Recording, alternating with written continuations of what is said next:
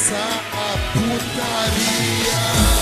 Salve, salve rapaziada, estamos começando mais um NBcast. Sim, eu sou Eduardo Ritalino Sub-Zero, como estão vocês? E hoje voltamos para mais um episódio épico. E comigo aqui hoje está meu querido amigo, companheiro de aventura, meu braço direito aqui, meu. sei lá, cara. Figurante, fala aí, figura. Seu Meu- Como é que fala? Isso, É, isso. Kiki, meu Kiki. Fala aí, figura.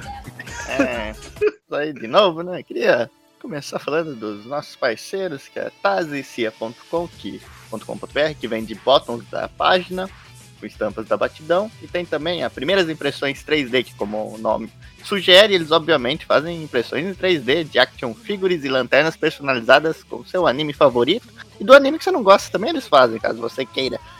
E é isso, hoje vai ser mais um podcast muito especial aí, queria agradecer aí a todos que estão acompanhando a gente e tudo mais. Tem o link do nosso padrinho PicPay aí, caso você queira apoiar, e é isso. E também com a gente aqui hoje está ele, né, cara? Retornando aqui, um dos juízes do inferno aqui no nosso podcast, meu querido Raimundo. Fala aí, Raimundo. Dane-se o mundo que eu não me chamo Yusuke. Mais uma vez aí gravando com uma figura ilustre, com outro Ricardo, que a gente já gravou com o Ricardo antes, mas não é desse Ricardo. Esse Ricardo tem a ver com anime.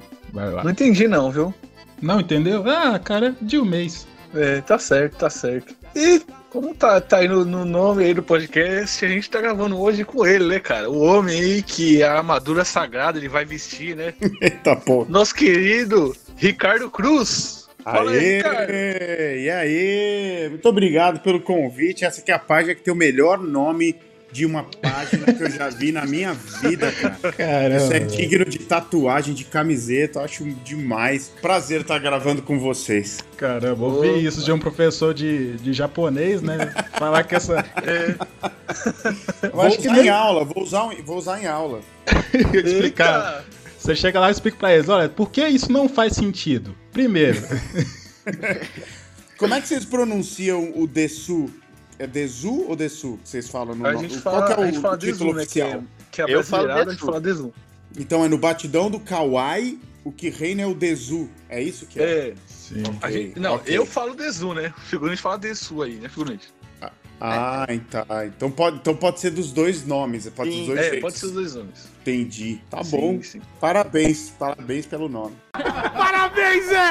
Não foi a gente que vetou, o cara que vetou, ele saiu. Parabéns Sim. aos envolvidos, né? É, Muito bom. mas o podcast é a gente que toca. É o grande Saitama Jax. Sim. Um abraço aí. E, figurante, terá vinheta hoje especial ou não? Claro, especialíssima. Mais um dia amanheceu, novo sonho apareceu. Faz me conter nessa remota e santa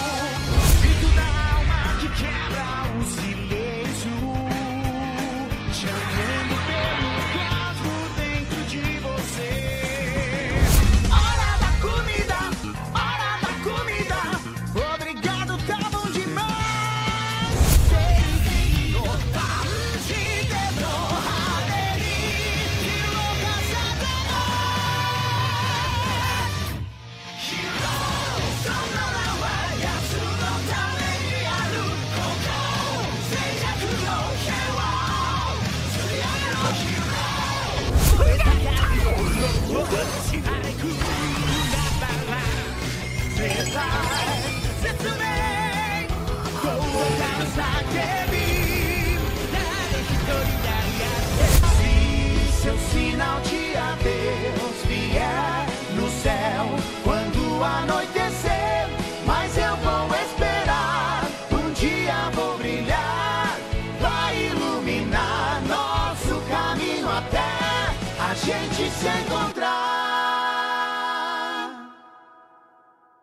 É, e começando o nosso podcast aqui, galera, é, a gente não pode iniciar sem, sem falar do principal, né? Que o Ricardo Cruz, ele é intérprete, né, de muitas músicas de abertura de anime e ele ficou muito conhecido, acho que primeiramente, assim, de tudo, lá nos anos 2000, quando ele cantou, acho que a segunda música da saga de Hades, ali nos anos 2000, que, cara, eu vou falar pra vocês, eu acho que o Cavaleiros aqui no Brasil, eu acho que é o único anime que não tem uma abertura ruim em português, né, cara? Todas as Ah, aberturas são, certeza, são boas, né, cara? Não tem Com uma ruim, cara. Eu acho que é o anime que mais tem música, música boa, é o Cavaleiro do Zodíaco. Sim. cara. Até Nossa, a primeira lá? Os Guardiões do Ah, essa aí é maravilhosa, pô. Essa aí é boa. É, é, se não me engano, ela adaptaram da França, né? Provisoriamente, a manchete, né? É, é. Vocês viam nessa época? Já viam Cavaleiros com essa abertura ou foi depois? Não, a gente é, bem- é um pouco mais novo. É, um pouco eu vi- muito mais novo, né? Vido é do Falasque pra frente. Sim, eu também. Eita! Sério? Sério, sério. Caramba, como eu tô velho. eu vi hein? na Rede 21, pô. Caramba, Rede 21, Bandeirantes. caramba. Eu vi essa daí, a adaptação da França aí. Roots, roots, roots. Tipo, que Sim, porra é Tinha outra também, né? E Sim, tinha a outra- da Larissa Tassi também. A Larissa Que ela gravou aquele CD, É, mas- CD né? Mas, a essa é. Lari, a Lari, ela só, ela só gravou, a música dela só entrou quando o negócio era um puta sucesso, entendeu? Sim, Ah, é? Tipo, quando vingou, aí ficava parando sempre naquele episódio maldito da Casa de Leão, e aí voltava pro começo da série. Aí quando explodiu e a Manchete comprou um lote novo, voltou com a música da Lari. E aí virou febre nacional mesmo. sim. E, e Ah, essa música é sim. muito boa, né? É, Do. Muito. É, O nome da música é Cavaleiros do Zodíaco, né? Que é Gelo Dragão e os Guerreiros. Cavaleiros. A música Aliás, é boa, cara, esse disco todo é muito bom, cara. Sim, eu A tava música ouvindo da. Marim, cara, a música da Marim, a letra não faz o menor sentido e é maravilhosa, Sim. cara. Sim, uma é corrente boa. vira uma serpente, pode acreditar. A cólera do dragão pode estar aí em suas mãos. Que porra é essa, mano? É assim, É. né? Não faz sentido, mas, mas esse disco é, É muito, muito bom. E no final ainda tem, tem as versões ainda sem, sem letra, né? Karaokê. Pra você cantar. É, pra você cantar a música da Marim, Não. pra quem você gosta, né? Pra gente botar nos podcasts também, né? Pra ajudar Sim. a gente Ah, a sim. facilitar nossa vida, né, Raimundo? É, evita copyright, né? Geralmente karaokê. Sim, sim. Mas enfim, a gente tem que falar do- da saga de Hades, né? Que você cantou. É é a segunda. Não, a primeira foi a, a Larissa, eu lembro. Pela área. É, a Larissa. Sim. A segunda acho que é você, né? Exatamente, a fase inferno, né? A fase inferno é Sim, a, a fase Pegasus inferno. Forever. é, que aparece sim. o Ikki, né? Eu lembro por causa disso. Tem o. Ikki, a primeira não tem. Tem a Pegasus Forever. E, cara, essa música é muito marcante. E, e eu lembro, cara, que quando começou a, a ser transmitida essa, essa fase, cara, eu lembro que na escola. Todo mundo canta- cantava essa música, né? Chegava no dia da escola, todo mundo cantava, sabia cantar essa música inteira de, de cor e salteado. E era, era até engraçado, né? Que aí alguém, alguém que não sabia tava começando a ver e se perdia, aí a galera zoava. É, então, virou um clássico, né, cara? Sim, virou um clássico absoluto. E eu queria perguntar, foi você que fez essa, essa adaptação? Cara, es- dessa música, não. Dessa música não foi. Eu recebi a letra de um grupo de fãs. Eu acho que foi o pessoal do Cave Zodíaco, viu? Que ajudou a Alamo a fazer a adaptação. E eu recebi pronta essa música. Eu não lembro se no estúdio eu mudei uma coisa ou outra, eu realmente não me lembro. Eu lembro que eu gravei num estúdio de música mesmo. É, super assim, foi muito rápido, estavam fechando já pra isso sair, porque isso aí, se eu não me engano, saiu primeiro em DVD, né? Sim, sim. E aí depois isso foi exibido na televisão, né? Exatamente. Aí eu Eu gravei lembro, sabe, tipo, Ricardo, grava rápido a música aí que a gente precisa, sei lá, dois, me deram dois dias pra gravar e tal, assim, entre eu receber a notícia que seria eu e entregar o produto final, sabe? Foi- eu lembro que foi uma correria e a letra eu recebi pronta. Aí eu só, eu só cantei só. E, e foi o Cavaleiros do Zodíaco que te introduziu a esse universo aí de, de otaquice ou foi, foi outra coisa? Foi Não? Como foi, é é? foi Tokusatsu, foi Tokusatsu, que na época Foi tokusatsu, É, né? a gente nem chamava de tokusatsu na época, a gente chamava de live action, né? Eu gosto de live Nossa. action. Tanto que eu tinha uma página, cara, tem uma, uma- a minha primeira, meu primeiro site assim, foi um site no GeoCities, nos anos 90, assim, uma coisa arqueológica da internet, assim, que, era- que chamava Live. Eu tinha uma página dedicada a live action. O termo tokusatsu apareceu meio que junto com a internet, assim. E, mas foi a minha porta de entrada para me apaixonar por cultura pop japonesa, foi totalmente é, um pouquinho antes de Cavaleiros, assim, é, 88, quando eu me deparei na TV Manchete com Jaspion, Changeman, e, e depois com Flashman, Jiraiya, Lion Man, Giban, né, toda essa invasão de heróis japoneses, isso, assim, infectou a minha mente de uma maneira e fez com que eu me apaixonasse pelo Japão, quisesse ir pro Japão, quisesse conhecer aquele lugar que aparecia nos episódios. Eu queria aprender o idioma bizarro que eles utilizavam para se comunicar. É- é- Era meio inconcebível para mim ver aquelas aberturas com aquelas letras todas complexas, né? Os kanjis, e imaginar que eles se comunicavam com aquilo, sabe? É, minha mãe falava, até hoje minha mãe fala, ah, essas árvores, eles escrevem desenhando árvores. Eu que é isso, mãe? Árvores? É, esses ideogramas parecem umas árvores, eles são bonitos. E as árvores somos nós. Então eu fiquei aqui, foi essa é a minha porta de entrada, assim. E Cavaleiros foi o, o- foi a conexão, né? Porque chegou uma hora que é, os tokusatsu, os live action, eles, pararam, eles saturaram na TV. Foi até lá Kamen Rider Black RX, tinha o Inspector Soul Brain, mas já tava com a popularidade bem mais baixa do que foi. E aí Cavaleiros entrou como quem não quer nada ali na programação e fez o que fez. E aí eu me fiquei completamente apaixonado e viciado em Cavaleiros também. E no que veio depois, né? E foi, foi assim É. até, até o fim dos anos 90, que é quando eu fui pra lá morar, né? Não, mas foi uma geração muito abençoada, né? Já ter é, contato ali direto com os tokusatsu, né? É, a minha geração só foi ter contato com os tokusatsu por meio dos Power Rangers ali, que é a adaptação americana ainda, né? Pois e é, a, né, gente, a cara? gente só foi conhecer esses clássicos aí da manchete através do, do YouTube, né? Que o pessoal postava lá e, ou sei lá, fazia uma brincadeira, tipo aquele do Marcos Castro lá do Comum Boi, e a gente acabava conhecendo. Aquele é maravilhoso. Caramba, né, cara? Que, que isso Sim. pra mim é muito doido, que pra mim é, é tipo, é muito clássico, assim, pra, sabe assim, você vai envelhecendo, as pessoas vão, vão falando coisas igual vocês estão falando pra mim, assim, é meio maluco, é É. sinal que você tá ficando velho, né? Antigamente É. você falava, ah, Changeman já, você, porra, lógico que eu via, todo mundo via. É igual Cavaleiros, cara, daqui a pouco já deve estar rolando. Muita gente, você fala Cavaleiros, Já sim, eu já vi no YouTube alguma coisinha, sabe? como assim? Viu no YouTube uma coisinha, sabe? Você não viveu. Meu pai via. É, cara, já tá nessa, já tá nessa. É, tipo meu sobrinho, cara, que ele, ele gosta de Dragon Ball Super, mas ele nunca viu Z. Nunca ouviu falar, né, no Z. Pois, é. cara. Naruto tá É. virando clássico, sabe? já é clássico, né? Você tá falando aí que você é velho, mas você é o mais novo ali do, do Jump Project, não é? Ah, mas também, pelo amor de Deus, né? É, Ali, Ali só ali isso é o dinossauro, né? Sim, sim, os, os- os monstros sagrados do anime song. Galera que eu Sim. ouvia cantar quando era criança, né? E o povo lá é tudo cinquentão, ali entre 50 e 60. Então, né? O mais novinho ali, o caçulinha do- dos caras. Sofre bullying? Hum, ah, um pouco, um pouco. antes, antes de eu começar a tomar finasterida, né, que eu era mais careca, eles zoavam muito. No Japão, ser careca é um lance, assim, né? Pô, É, e aparece isso nos animes. Hage, né? Hage é a palavra, né? Que é careca. Isso. Ah, hage, hage e tal. Mas aí isso me estimulou aí atrás do meu finasterida e hoje tá tudo bem. Não, é, então foi, foi por isso que colocaram você ali pra fazer a abertura de One Punch Man, né? É, isso foi uma grande piada. Foi uma, grande, foi uma grande zoeira. Que maldade! É.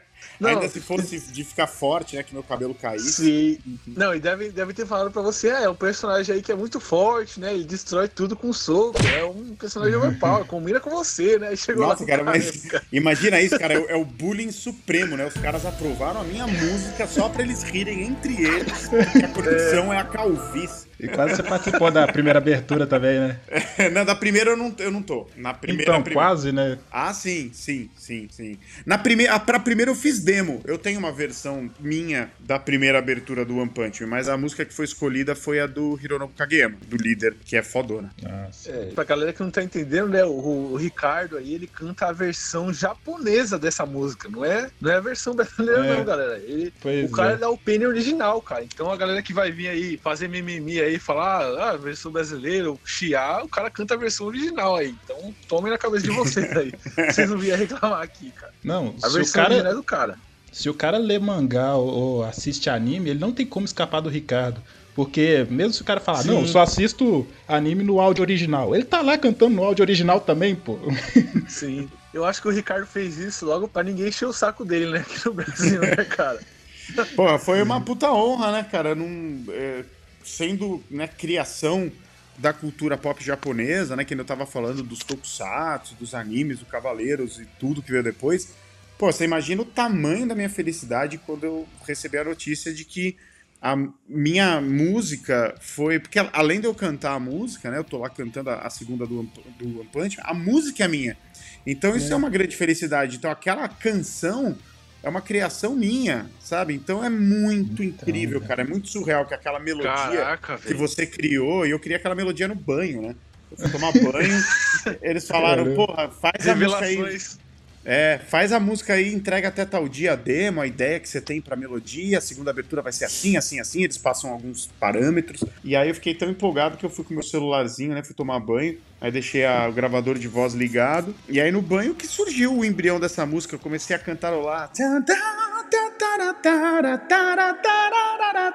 E saiu isso no banho, assim, sabe? Daí depois eu fui refinando, refinando. E é a música que o Japão e o mundo inteiro ouvem, fazem cover e não sei o que. Cara, é muito surreal, é muito do caralho você conseguir realizar algo assim, sabe? E que venham mais. E é incrível, né, cara? Até é um orgulho pra gente, né, que é do Brasil, Sim. né, cara? Ter, um, ter uma pessoa assim, cara, pô, fazendo uma música É. japonesa, cara. E, nossa, é demais, velho, pra gente Rompendo- pensar isso, né? Rompendo barreiras, assim, né? Um cara assim que Sim, deve ser é surreal isso, cara. Alguém assim, cantar a abertura aqui no Brasil e também cantar a abertura original, sabe? É uma coisa incrível. É, uma coisa sim. que foi muito sonhada por mim também, cara. E é legal porque o Jan, ele é formado pelos caras que cantaram as músicas que me fizeram gostar de música japonesa. Isso também é muito surreal, né? Pois tipo, é. quem, quem tá cantando ali comigo é o Hironobu Kageyama, pô. Cantou a música dos Changeman.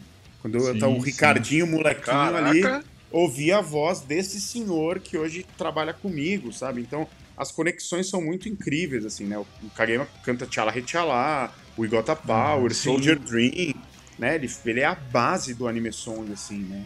Então, porra, é, é bem surreal. Eu já tô no Jam há 15 anos. Até hoje é uma coisa meio fora da realidade pra mim e um aprendizado muito gigante o tempo inteiro de muitas coisas. Então, porra, que vem aí mais 15 anos e vamos ver o que vai dar. Vamos ver as obras que virão daqui pra frente, né? E tinha, tinha mais pessoas assim de outros países pra participar do concurso da Jam? É só, só o brasileiro lá com, e o um monte de japonês competindo. Cara, basicamente era um monte de japonês e eu, mas tinha um, acho que tinha um cara da Coreia do Sul e um cara da China, se eu não me engano. Se eu não me engano, eu posso estar enganado, já faz muito tempo, mas é, a maioria eram japoneses.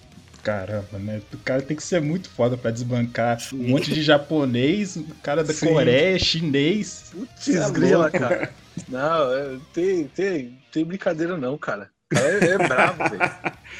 É, Cê foi, é louco, foi, foi muito legal, cara. Foi muito legal, meio inacreditável. assim. E eu lembro quando eu descobri, né, cara, que você era da Tian e você tinha feito músicas pra animes, eu fiquei, eu fiquei, tipo, incrédulo, né, cara? Porque, tipo, eu achava muito do caralho, assim, o Edu Falaschi, né, que ele é brasileiro, ele cantou o Pegasus Fantasy, e no, no Sim. vídeo do, do Pegasus Fantasy no YouTube tinha muito japonês lá falando, caraca, o Edu Falaschi do Anga, do Almar, canta a música do- dos Cavaleiros no Brasil, que não sei o quê, que, que eles gostam muito, né, Power Metal, dessas bandas aí. E aí eu Sim. achava, caramba, mano, que orgulho isso aí, né, cara? O cara tá sendo conhecido fora daqui e tal. E aí, quando eu descobri isso do, do Ricardo, eu falei, ah, não, mano, puta merda, é, é um nível assim, cara, que é muito alto, cara. É- é- eu, eu não sei nem o que falar, cara, porque, tipo, é o mundo inteiro, né, velho, que te conhece, conhece sua voz na, na abertura do anime e tal. Sim, cara, assim, é, é, é bem surreal de pensar, né? Porque a gente vem de uma. Que eu te falei, né? Que a gente vem de uma situação de fã, assim, né? E com o Jan, eu, eu tô nesses 15 anos, teve várias coisas muito legais que eu fiz, né? Eu já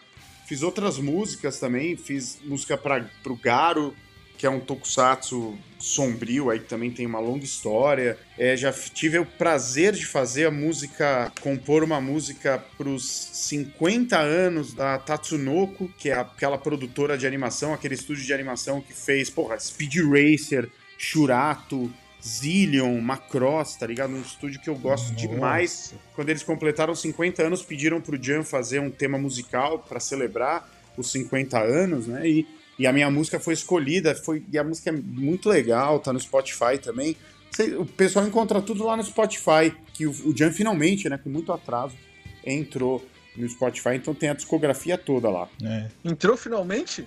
É, demora, cara. Os japoneses, eles, são Nossa. tão, é, eles são tão resistentes, né? Essas, a, a tecnologia, porque lá é assim, é um, é, um, é um lugar no planeta Terra em que as coisas são tão honestas, assim, que, por exemplo, eles vendem, vendem CD ainda, assim, Sim, vende bem. sim. Eles Sim. fazem muitos lançamentos de CD, eles não pirateiam, eles não baixam. É, é um, um mundo que parece que é um mundo como era o nosso mundo no passado, assim, ainda. Então, Só que sem a serviços de- pirataria, né? É, tem muito pouca pirataria lá, sabe? É. E, até porque eles têm muitos serviços que funcionam muito bem, que você paga um preço justo e você tem acesso. Então, tipo, não, não precisa, sabe? E o Spotify é uma coisa que, pô, a gente já tá ouvindo aí há anos e anos e lá o negócio também existe há todo esse tempo, mas muita coisa não entrava no Spotify. O Jan entrou, não tem um ano, acho que entrou as músicas do Jan. Ainda bem que entrou, né?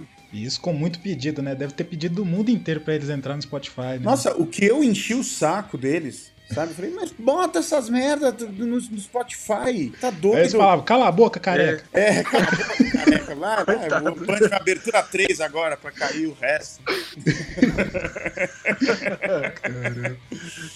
É, Que maldade. Cara, se cabelo fosse importante, não nascia na bunda. E eu enchi muito o saco deles, sabe? E eles falavam, ah, não sei se compra a gravadora, né? Isso não os cantores e tal, o pessoal lá da gravadora. E aí, finalmente, eles colocaram lá pro resto do mundo ouvir também, né? Porque, beleza, os japoneses, eles conseguiam comprar os CDs, eles tinham lá as coisas que funcionam no Japão. Mas o Jan tem muito público fora do Japão, muito público fora do Japão. Já fez turnê mundial e tudo. E, pô, finalmente, que bom que a discografia tá toda disponível. Agora dá, dá pra rapaziada ir ouvir sem medo, né? Que tem muita gente que tem preguiça de, de ouvir até pelo YouTube e, não gosta, então só correr lá no Spotify que tá, tá tudo lá, né? No Deezer também, né? Porque se entrou no, no Spotify tem que ter entrado no Deezer também, né? É, vai saber, né? Tem que dar uma testada. Isso daí do Deezer eu não sei. Mas no Spotify tá, garantido. É, no Spotify tá, ouvindo. que é o mais usado pela galera. É, é. É, a gente falou de Cavaleiros e tal. e Vocês acabaram juntando, né, os quatro vocalistas, cantores que gravaram músicas dos Cavaleiros, né? O Edu, Ah, é verdade. Rodrigo Rossi, a Larissa e, e você mesmo. E fizeram meio que uma banda, né? Que toca Cavaleiros nos eventos, né? Tocam as músicas e, e eu acho muito incrível, né? E como surgiu essa ideia de vocês se reunirem e tal? Cara, foi uma ideia do Rodrigo. É, o Rodrigo é muito meu amigo e ele. Isso surgiu pra gente celebrar, eu acho que foi os, os 20 anos de Cavaleiros no Brasil. É, esse é 94, daí 2004, 2014. Então foi 2014. Ele falou, pô, vamos fazer alguma coisa pra celebrar os, os 20 anos e tal. E que tal a gente fazer o Cavaleiros em Concert? Juntando os intérpretes nacionais em, em shows pelo Brasil inteiro. Cara, deu muito certo a ideia. Era pra gente fazer, acho que dois ou três shows comemorativos. O negócio explodiu tanto que a gente fez, sei lá, dezenas, rodou o país inteiro é, durante mais de um ano. Depois até perdeu essa coisa de ser os 20 anos, porque já foi. A gente fez o 21, 22 ano, a gente continuou fazendo os shows. é, E foi super legal, cara, porque é uma vibe estilo Jump Project, que eu já tava fazendo lá no Japão, só que com os caras aqui do, do Brasil, né? Pô, o Edu, o Rodrigo no mesmo palco, a gente cantando junto é, as músicas e em português. É assim, uma vibe muito. foi- era muito divertido, cara, fazer esses shows, muito mesmo. A gente ficou acho que uns três anos fazendo essa turnê, e aí depois. Deu uma esfriada, até porque a gente já tinha feito o Brasil inteiro, né? Então todo mundo assistiu os shows. A gente encerrou, acho que no Anime Friends de 2017, 2018, alguma coisa assim. Foi demais, cara. Foi demais. Sim, e tem, tem muitos vídeos, né, do, desse show no YouTube, e, e é excelente, cara. Você, tipo, você pega pra, pra ver um e você não consegue parar de assistir até chegar no final, porque você conhece todas as músicas. É. E até quando vocês é, vinham com outras músicas de vocês próprias, você, você escutava porque as músicas eram muito boas, né? E aí você acabava conhecendo outros, tra- outros trabalhos de vocês e. Pô, era um trabalho excelente, né? Um, É, de vez em quando a gente a gente dava uma, de vez em quando a gente dava umas experimentadas no setlist, a gente colocava música própria nossa, a gente já colocou até música de Dragon Ball ali no meio, tipo eu e o Rodrigo assim, ah, vamos, vamos mandar Tchala Retchala na versão tal. Vamos homenagear Dragon Ball também? Vamos. E a gente, pô, o show era pra celebrar tudo que a gente gosta, né? Focado em Cavaleiros, mas tinha, tinha um pouco de tudo no final. Eu lembro que num final de show, né, eu tava assistindo e o pessoal começou a pedir pra Larissa cantar as músicas do CD lá dela. E Ela ela fazia uma canta. palhinha lá, o pessoal pirou. Sim, pô, ela canta, ela canta todo show, todo show. Muito bom. Não, isso, isso me lembrou no, no Rock in Rio, né? Quando o, o Angra tava fazendo show lá e o pessoal começou a pedir pra eles cantar Pegasus Fantasy. É, Pois é, né, cara? E o Edu ficou todo envergonhado lá. Eu Sim, falava, sim. falei, porra, Edu, você tem que. Canta mesmo, cara. Devia ter tocado com banda. Ele ficou envergonhado e tal, e cantou um trechinho. Porra, Sim, cara, mano. abraça isso.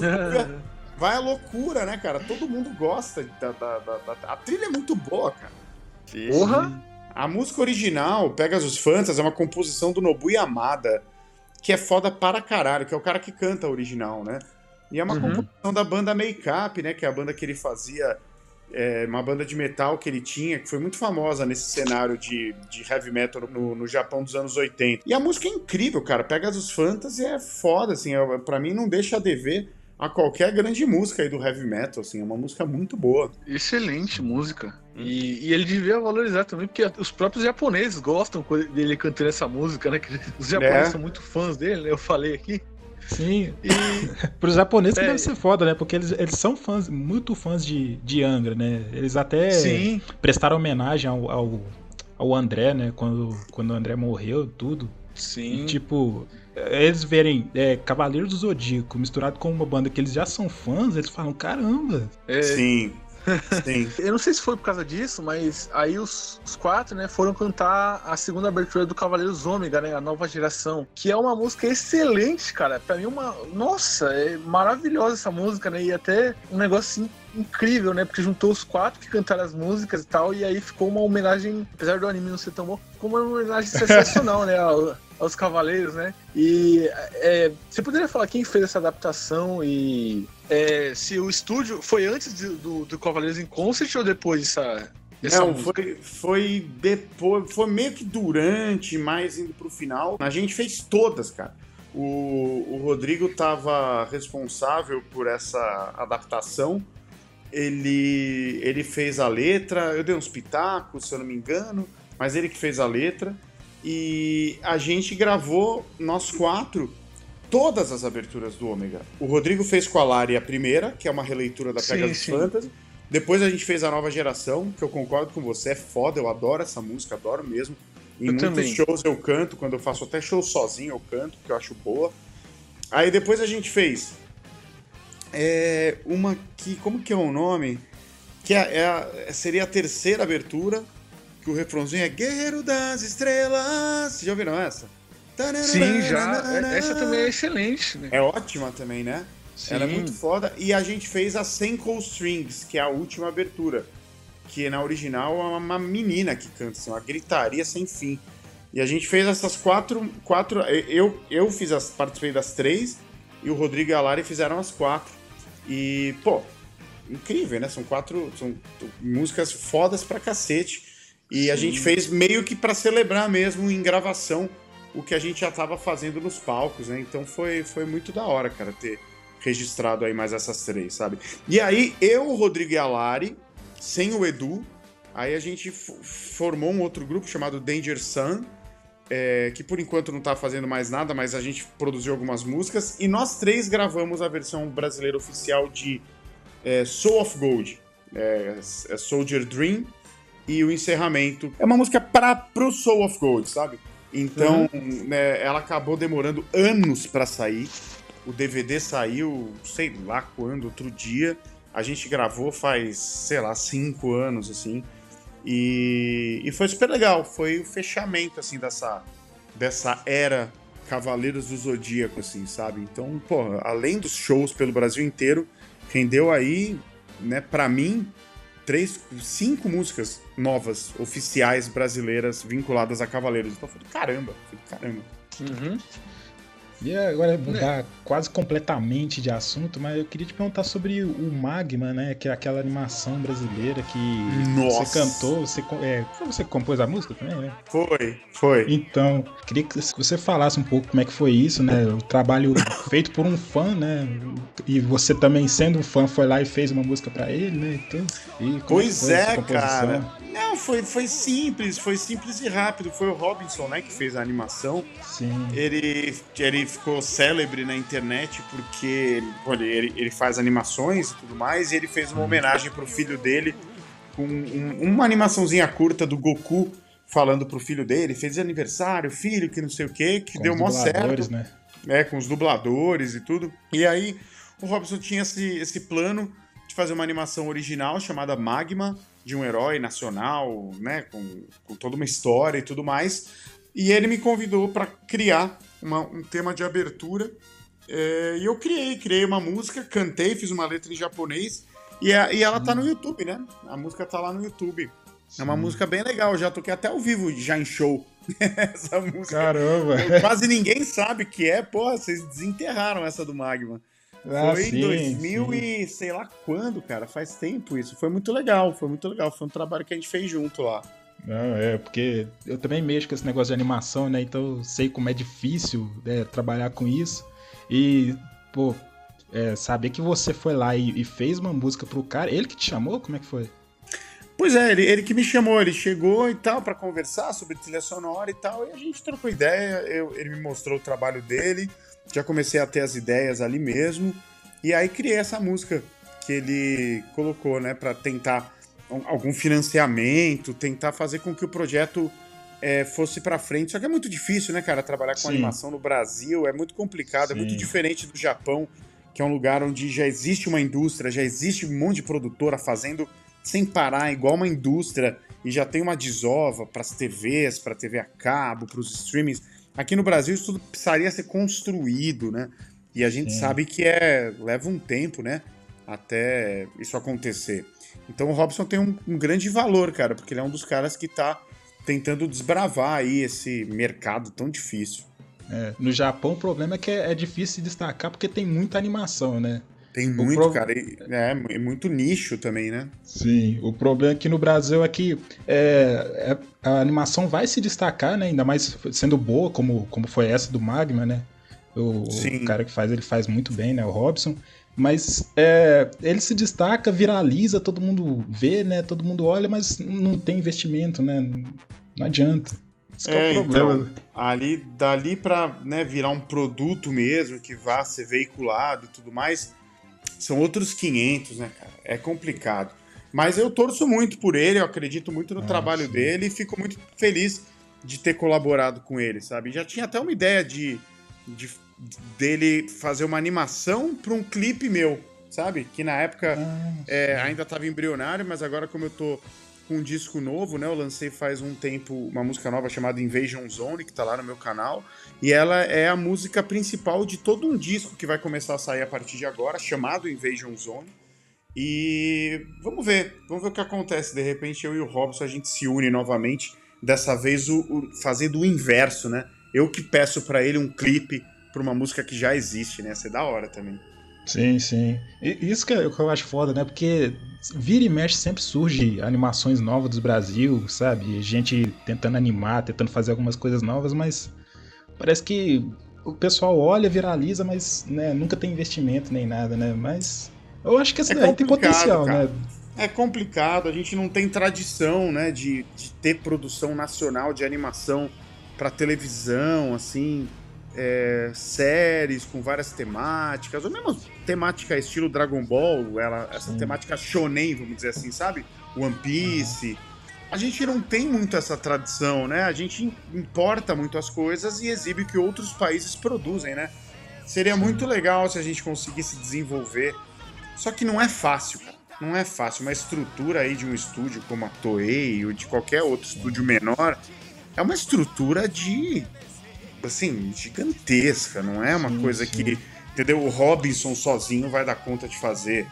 Ter- teria que haver um investimento, teria que formar uma equipe, teria que ter um espaço físico enorme, teria que ter supervisão, teria que ter prazos, é assim, é é- teria que construir realmente. É uma aposta grande, teria que vir uma grana grande para isso acontecer, Pois sabe? é. E quem eu, eu torço muito. É, mesmo a animação assim que a gente acha que ah, né, ficou bem feita, ficou ruim, ficou, ficou bugado, né? Como o pessoal reclamou do, do Dragon Ball Super, mesmo essas- esse tipo de animação demora muito pra fazer, dá muito trabalho, e é, custa muito, né? E tipo, no, no Japão, pelo menos, eles colocam uma equipe pra fazer cada episódio e demora uns seis meses pra fazer cada episódio, sabe? É, É, exatamente. caramba. É, é, é um- uma produção industrial. É uma produção industrial. a gente tá longe de alcançar isso, sabe? E vamos ver, né? Vamos ver.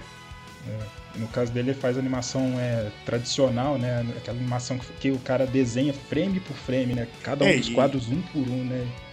E pra, porra, você vê o One Piece, né? Como, vari, como varia a qualidade de um episódio pro outro, assim, porque deve ser cruel, né, cara? Tipo, e não é de hoje também, né? Cavaleiros era assim, né? nos anos 70 já era assim, nos anos 60 já era assim, né? Exibição semanal, toda semana tem que ter uns 20 minutos ali de animação e tal.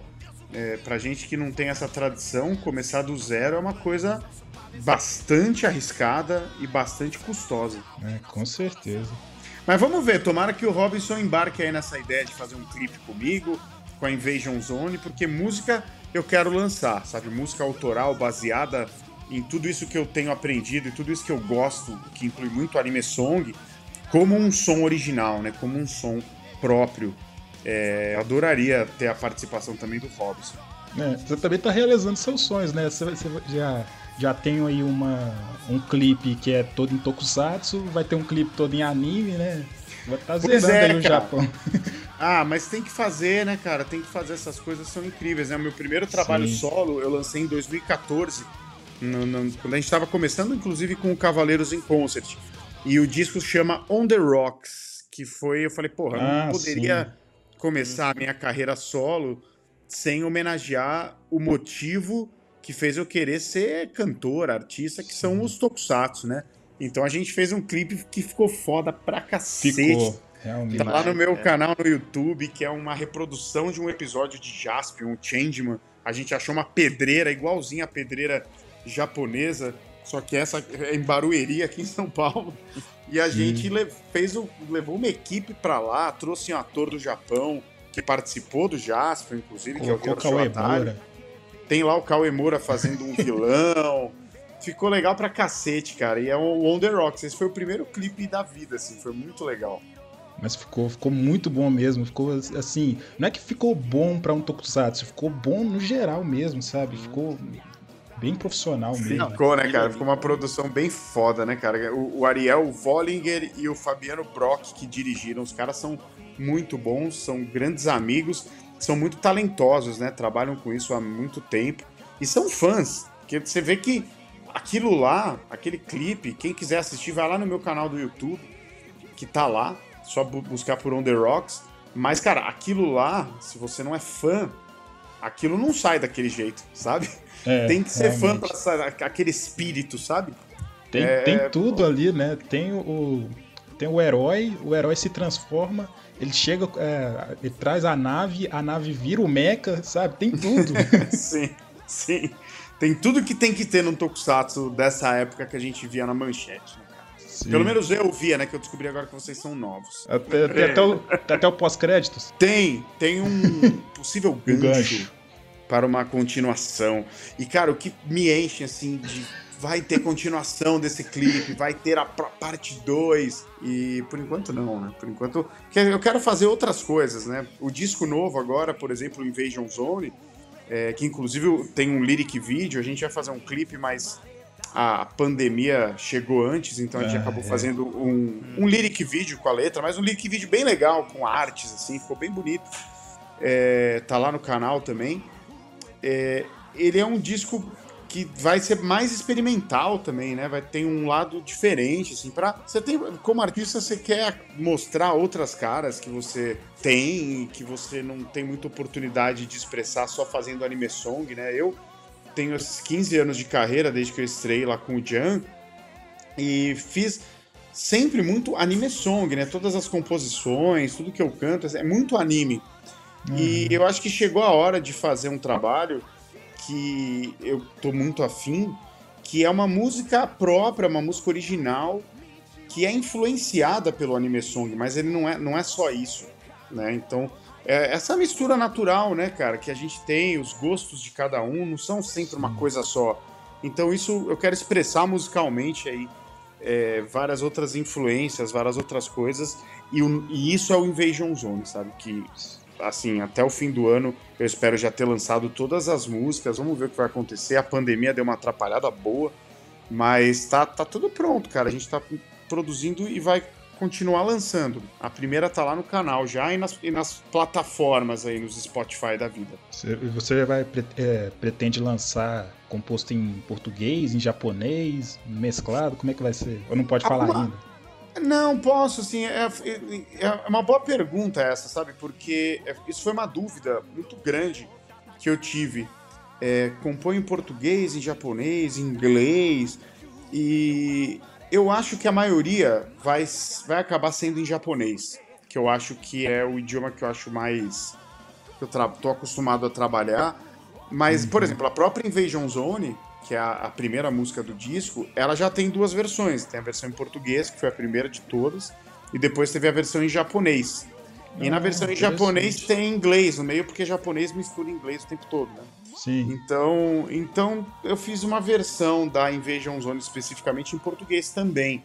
Das próximas eu não sei. É, vai, vai da inspiração. As músicas elas estão quase todas feitas. As letras eu tô mexendo, eu tô trabalhando nelas agora. Vamos ver. Eu vou deixar o que a inspiração vier primeiro. Se vier em japonês, assim, em japonês. Tem melodias que puxam muito inglês. Tem umas experimentações ali com música pop, retrô, que puxa letra em inglês, sabe? Então acho que eu vou respeitar esse ímpeto que vier, assim, da criatividade. Seja ela se vier em português, vai ser em português. Vai ser um disco poliglota, assim, sabe? Vai cantar em vários idiomas, assim, sabe? É, isso é um projeto interessante aí, né? Misturando várias línguas aí. É. Aí, pessoal, quem tá falando aqui é Yusuke Urameshi, beleza? é, meu filho, rapadeira das mais não é mole não. Escutem aí, ó, podcast do Batidão. Esse é bom, hein? Esse é bom. É, só falando aí, né? Você falou em, em misturar novas línguas, né? Adentrar novas experiências, né? Como profissional. Então eu queria perguntar, cara, e aquela sua música lá no, no anime Tari Tari, cara, que você canta em espanhol ali? O que aconteceu ali, cara? Como não tem sentido nenhum, né? É, o que aconteceu, cara? Como é que era? Allora estarei e pronto da predegar. O que, que é predega, né, cara? Da predegar. Cara, aquilo lá, aquilo lá. Por que que vocês ficam lembrando também de umas coisas, né? aquilo lá, cara, foi o seguinte: a Lantis, que é a gravadora do Jump Project no Japão, eles. É, uma a empresa, o estúdio que estava fazendo esse, anima, essa- esse anime, chamado Tari Tari, entrou em contato com eles querendo falar comigo, que eles falassem comigo, por- porque sou latino, e nesse anime tinha. Dá no mesmo, né? É, é, não, e pra eles dá no mesmo mesmo, né? Porque o que Tudo a aparece mesma no coisa Taritari, o que aparece no Taritari é um trio de mariachis mexicanos, né? E já foi o suficiente pra falar, ah, eu acho que ali no Jump Project tem alguém daquela região do planeta ali. Chama lá o latino que dá certo. E tanto que a instrução deles, e foi assim, muito rápido, a gente não teve prazo pra fazer nada, assim, eles mandaram, ah, Ricardo, tá afim de fazer, não sei o quê. Eu falo, pô, claro, ainda mais naquela época, né, cara, tava começando, muito assim, pô, o Japão está me pedindo para fazer um tema para o Japão. Só que o tema não foi eu Nossa. que fiz, né, a música já existia. Eles me mandaram a música, me mandaram a versão karaokê, digamos, assim, da música original, e falaram assim, eu falei, e a letra? Ele falou, não, não, Ricardo, a letra é o seguinte, você canta qualquer coisa, não precisa Caramba. não precisa da letra, porque a gente não, não é, vai aparecer em alguma cena, são um trio de mariachi. Eu falei, mas olha, eu não sou, eu não, eu não falo espanhol japonês. Você sabe que no Brasil não se fala espanhol? Ah, canta espanholado que tá tudo certo, sabe? Pra eles, não é, pra eles assim, tipo, dane-se, assim, sabe? E assim, você pode me entregar isso daqui dois dias, assim, sabe? E aí eu falei, beleza, né? Não, não recusei, mas eu, eu, eu me arrependo um pouquinho. Eu acho que hoje eu teria, sei lá, não dormido e feito uma letra, tentado falar com alguém que fala espanhol, mas na época eu falei, não, vamos fazer, vamos entregar. E aí eu fui pro estúdio com meu amigo Carlos Tsukada na época, com o Edu Costa e com o Rafa Ariudi, olha só, se reuniu e gravamos. Eu inventei na hora a letra, cara. E aí saiu o que. E saiu em CD essa porra. Isso saiu em CD. Essa loucura, cara. E aí, cara, saiu umas palavras, porque na época eu tava muito viciado numa banda que chama é, Ti- Tingon, uma música que chama Tingon, uma banda mexicana do Robert Rodrigues, sabe aquele cineasta e tal, que fez música pro Kill Bill do Tarantino. Uhum. E tinha uma música muito foda que chamava Rei de los Chingones, que eu gosto muito até hoje. E eu tava com essa palavra Chingon na cabeça. E aí eu pus isso na, na letra, e é meio que um palavrão, cara. E aí tá lá na letra do anime, Caramba. sabe? Tem uma música, uma parte que é, como é que é? Chingone, la música, chingo, eu falo bem claramente, Chingone está por el que la vida da de. E aí, eu, daí tem um vídeo no YouTube desse negócio. E aí os latinos comentando, tá ligado? No, no, tem a parte de comentários e só gente que fala espanhol que não Ah. sabe dessa história que eu acabei de contar pra vocês. E eles falando assim. "É, Não há coerência, não há coerência, o que estão cantando, não compreendo. E aí as Nossa. pessoas falando de ouvido, olha, eu acho que eu entendi uma palavra. E daí teve um mexicano que falou, ele tá cantando tingon. Tingon é uma palavra, é- é- não, é, não é palavrão, mas é- é- eu descobri depois, né? É tipo o nosso foda, sabe? Tipo, é um tingon. Sim, sim. É um Tingon. tingon, é um fodão, é tingon, mas pode ter vários várias, como fala, conotações, né? E aí joguei no meio, coloquei senhora junto. Puta merda, cara. Que. que... Nossa, faltou você mandar, você mandar um Tingon no meio da letra é, e depois você mandar um boludo cabrão de merda. boludo, cabrão de É. merda, de tarirada. Parreiro. Parreiro. Não, não chegou a tanto. Só não faltou isso. tanto. Mas tem umas coisas bem ridículas, tipo arriba senhora. Foi o que veio na hora É. do microfone. Nossa. Ah, Ah, não, se cara. você fosse ruim, cara, você teria mandado assim. Los otacos são todos parreiros. Só pra dar tá no Brasil. Podia, né, cara? Podia ter zoada. mensagem subliminar do mundo otaku nacional, assim, né?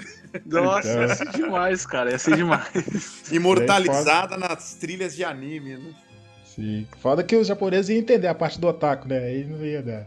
ah, eu falo que é uma fogo. palavra tradicional do, do- do- do espanhol, do Peru. Sim. Não, a gente inventa alguma coisa, otaku, uma coisa inca. É, muda a pronúncia, né? Isso, otaku. Poxa, mas É. tinha que- acontecer logo com, com o idioma espanhol, né? Do jeito que os hispânicos aí, eles são ativos nas redes sociais. E do jeito que eles É. gostam de anime, né? Nossa. Pois é, cara, é meio maluco, né? É, é- é muito caricatura, né? Tanto que hoje, que eu falei, isso foi há, há muitos e muitos e muitos e muitos anos atrás. Acho que na época que eu entrei pro Jan, isso deve ser perto de 2005, 2006, 2007, aquela época lá. E hoje eu faria diferente, né? Hoje com a cabeça de hoje, naquela época eu tava mó deslumbrado, não queria perder a oportunidade, eles não tinham tempo, ficaram insistindo pra fazer qualquer coisa em relação à letra. Hoje, por mais que eles falassem isso em respeito a toda a comunidade latina, eu faria um, sei lá, ir atrás de algum amigo aí que fala espanhol e faria uma letra com coerência, porque o povo fala, não há coerência. É muito engraçado ver, cara. Hoje em dia É eles já foda. devem deve ter até esquecido, né? Perdoado. Aí a gente Mas eu já, lembrou. mas você tá ligado que no, no ano passado, no ano retrasado, eu fiz um show aqui em São Paulo e, e toquei essa música ao vivo pela primeira vez. Do Caralho. com a letra, com a letra igual eu gravei. Tive que tirar a letra que não tem sentido. Meu Deus. É, fizemos uma versão ao vivo. E a música é muito boa, né? Muito boa, Tingone. Tingone, podia chamar, né? Tingone. Sim. Muito É a bom. palavra que ficou mais conhecida aí, né? Qualquer hora eu vou É. fazer lá pro meu canal uma versão lá pro Anisson Lab dessa, dessa música. Aí eu vou fazer uma letra que faz sentido pra não repetir o erro. Mas tá vendo? Os japoneses ficam, ficam putos quando é, confundem eles com os chineses. Mas eles confundem os brasileiros com, com o mexicano, com tudo, pô. Sim, E aí é fogo. sim, sim, total, total. Os mexicanos, os mariachis que cantam espanhol que não é espanhol na voz de um brasileiro, sabe? É, uma, é um caldeirão muito doido. Ay, ay, ay, ay. Canta y no llores, porque cantando se alegran cielito lindo los corazones. E figura, você tem o- alguma pergunta pra fazer pra ele aí, cara? Façam! Assim, uma coisa que eu queria, queria falar, né? É um assunto que Eu gosto, sou muito fã dele, que eu sou. Eu gosto bastante do, do canal dele, cara. Assim, é, sensacional, bicho, ali. As versões que. Pô, que valeu. Não, é porque você, além assim de, de fazer ali a adaptação, que já é alguma coisa difícil, ali você também parece que, que bota assim, você nele, sabe? Você sempre altera ali um pouco o ritmo, você ali faz, faz uma produção muito bacana, sabe? A atmosfera fica le- muito, muito legal, porque além de fazer a música ali, você dança, você faz as poses, ali você entra mesmo ali, não. Gosta pra ver que você tá gostando de, de fazer, sabe? Então é, é muito agradável de assistir, sabe? E a própria variedade também de, de escolha que você faz, faz bastante tokusatsu, de, de animes aí, às vezes algum anime que não é tão famoso, às vezes um tokusatsu também não é tão famoso, e eu gosto bastante disso, sabe? Acho que Pô, valeu, cara. Essa é uma das propostas do canal, que ele tá. Ele anda meio paradão por conta da pandemia, né? A gente gravava lá aqui no Estúdio Nimbus, aqui perto de casa, que é um estúdio lindo, né? Aquele lugar é foda, eu Sim. adoro aquele espaço, cara. Eu fiz até um show. O primeiro show do canal foi lá. É, E a proposta é justamente essa, né? É fazer versões de músicas, mas não só fazer uma versão que você vê que muitos dos canais que fazem versão de anime, eles puxam pro metal, né? É muito Uhum. comum é, de- deixar uma, uma versão pesada das coisas, não que no canal não esteja, de vez em quando tem, mas a gente- porra, tem tanta coisa na música que você pode explorar, né? Porque só para um lado e tanto repertório legal, porque só fazer o que tá rolando agora e tal. Então, Exato. né? Tem, tem, é- é- é- o cardápio é tão rico e, e- e cada pérola, assim, eu fico muito feliz. Eu acho que deve ter acontecido isso com você em algum momento também, de pessoas vindo falar pra mim, cara, essa música aqui eu nunca ouvi, eu nunca ouvi nem falar, mas eu conheci pelo seu canal e eu curti pra caralho. Hoje eu sei que ela existe e eu sou fã da música. Sabe?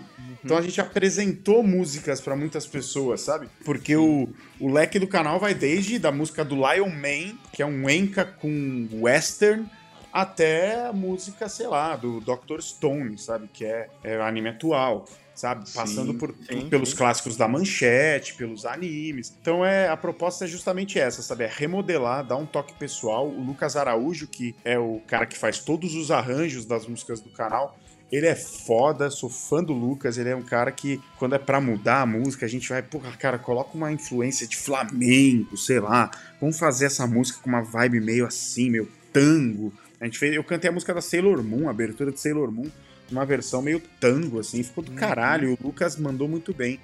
E, pô, a gente tá só esperando a, a quarentena dar uma relaxada, que pelo jeito tá, é o que tá rolando por agora, assim, pra gente voltar a ir lá no estúdio gravar é, novas músicas. Assim, eu tô publicando toda semana, essa quinta vai sair, inclusive, um dueto meu com o Hironobu Kageyama, de uma música linda, uma música incrível do Jump Project, que chama Hero, que é uma celebração à infância, assim, é foda. O Kageyama tá até cantando em português nessa versão. E, e vai sair quinta agora, depois de amanhã, já tá prontinho. E tá, tá foi uma coisa meio assim, sabe? Cada um na sua casa e tal, mas não é a mesma coisa que a gente tá no estúdio, né? Cantando, dançando, se mexendo. Então, pô, fico muito feliz que você curta o canal e convido todo mundo que tá assistindo aí no YouTube. Só digitar Ricardo Cruz, você vai ver um vídeo Ô, lá e um Ricardo, eu conheço o canal também, sou fã. Aquela versão que você fez de Jojo, cara, em português, eu achei maravilhosa, cara. Ah, Se um dia o anime sim. vier pro Brasil, eles têm que pegar, eles têm que, eles têm que pagar os direitos pra usar a sua versão, cara, porque ficou muito boa. Sim, e eu queria cara, aproveitar valeu.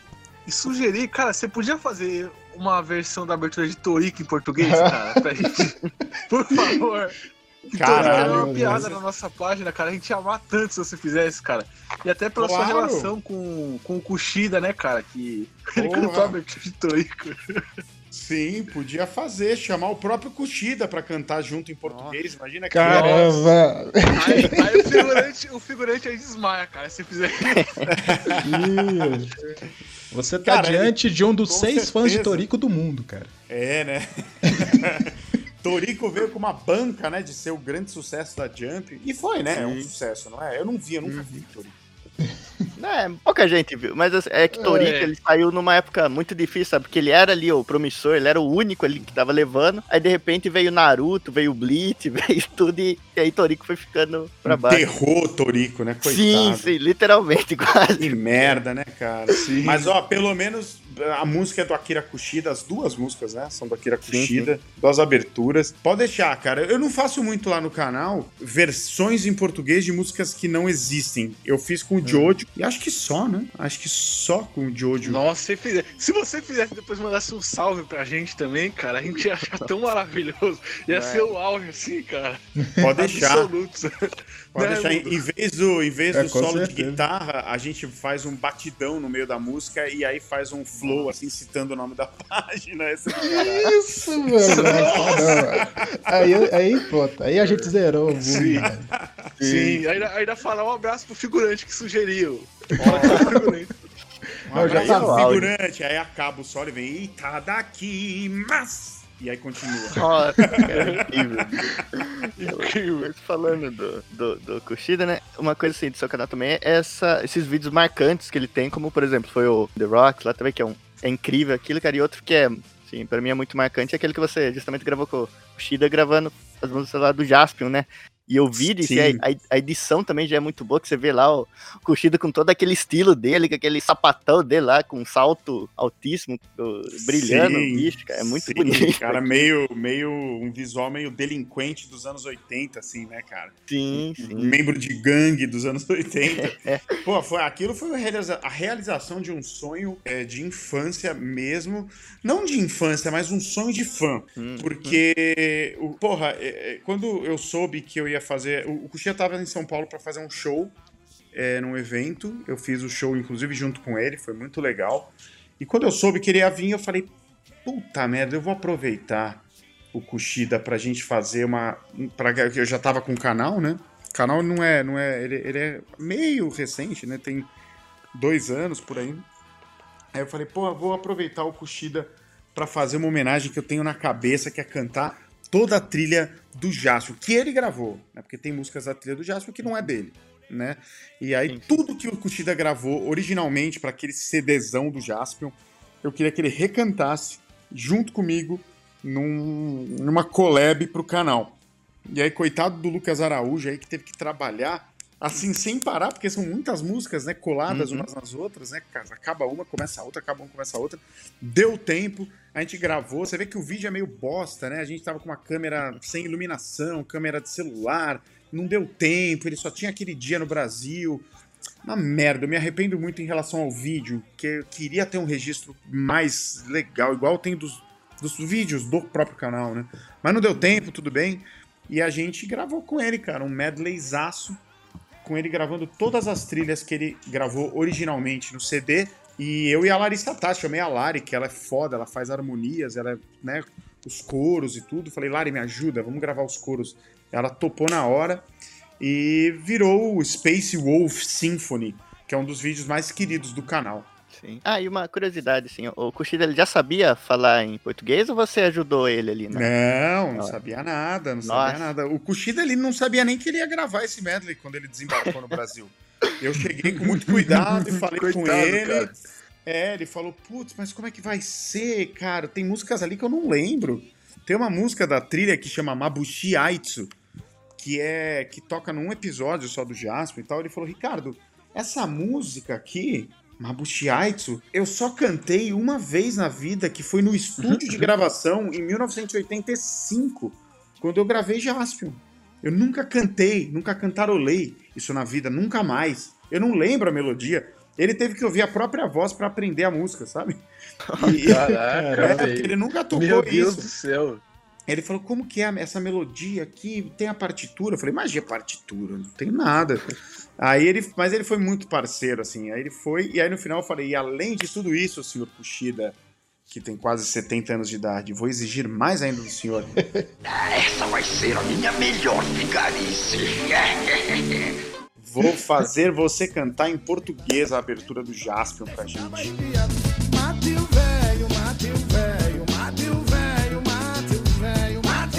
Cantou a abertura em japonês no começo e no final do medley ele cantou a a abertura, só que em português. Ei você, preste atenção no que eu vou dizer. E ele cantou essa letra clássica da música do Jasper em português, na voz de Akira Kushida. A gente foi sílaba por sílaba, às vezes palavra por palavra. Depois a mágica da edição fez tudo soar num fluxo só, mas É o velhinho ali arranquei o Caramba. couro dele. É você, 茶店さぬきよぼ人生ノンバビカソティンそううげへんきばいちててんでコントラトだマウディさなわべるソルさプラスはセグラサの手をイントロインアサ E foi a realização de um sonho, porque puta que pariu. Sim. Eu sou muito fã do Akira Kushida. O Akira Kushida é um- uma lenda desse meio. Ele é um cara muito foda pra tema de super-herói japonês. Ele gravou Sam Vulcan, ele gravou Policial do Espaço Gavan, que passou aqui no Brasil, né? Passou na Sim, Globo. ele gravou Jiraya, gravou o Jiraya, Giban, o próprio gravou Giban, né? Giban, ele gravou as, as trilhas do Jaspion, como a gente falou. Sim. É, ele é um Jasper cara acho que é o mais muito- conhecido dele, né? É, aqui no Brasil, sim, Dylion, né? A música do Sim, Dylion, Nossa, né? a trilha do Dylion é maravilhosa, cara. É, a voz dele ficou Nossa. marcada no Brasil como a trilha do, do Dylion, mas passou também na abertura do Charivan, que é dele, na abertura do Scheider é dele. Tudo isso passou no Brasil. E eu, como fã do cara, assim, sabe, desde criança, porque, cara, eu, depois que Tokusatsu mudou minha vida, fiquei lá fã, molequinho, depois Cavaleiros e tal, eu logo me engatei em grupos de fãs, assim, nos anos 90. Então, eu cresci, literalmente, eu passei a minha adolescência, eu atravessei a minha adolescência ouvindo Akira Kushida, Hironobu Kageyama, é, Isao Sasaki, Tiro Mizuki, que são. Sabe, eu tô falando com vocês agora, eu viro a cabeça, tá aqui, do lado da minha TV, na estante, tá o box desses caras todos, assim, alinhados, de CDs, DVDs, sabe? Eu sou fã mesmo. Sou fã mesmo, eu me emociono e tudo mais. Então, eu tá no estúdio, sabe? Com o Akira Kushida ali, que topou gravar comigo pro meu canal, do- do- com uma ideia que surgiu na minha mente, e eu dirigindo ele, sabe? Tipo, Kushida, vamos mais um take. E eu, eu imito um pouco ele cantando, né? Então, sabe, Otoko Nandaro, Guzu Guzu Surunayo. Eu tenho os cacuetes vocais dele. Então, às vezes, eu ficava imitando ele pra ele cantar, entendeu? Caramba. uma coisa meio. Sabe, essa parte aqui, ele cantou uma lá do, da Powerful Fighter Jaspion. Eu falei, Kushida, essa parte deixa mais Motokoi. Ele, ah, entendi. E ele fez exatamente o que eu queria, que tava na minha cabeça. Então eu imitei ele pra ele fazer o take daquele jeito, sabe? Era muito Caramba. louca. Então foi uma realização de um sonho, assim, fantástico. E, de novo, um puta aprendizado, sabe? A humildade desse cara, tipo, não, beleza, eu aceito, você vai me dirigir. A hum- humildade do cara, o talento, nossa, é, é de zerar a vida, cara. Não, e é difícil pra japonês falar em português também, né? Porque já é Sim. difícil pra- pra línguas que são mais próximas do latim que igual a nossa, né? Agora, pra um, pra um japonês, é, É. as sílabas são completamente diferentes, é tudo diferente, né? E Tem muito som que eles não os têm, caras lá do Jan é, cantarem sempre sonhando, né? 物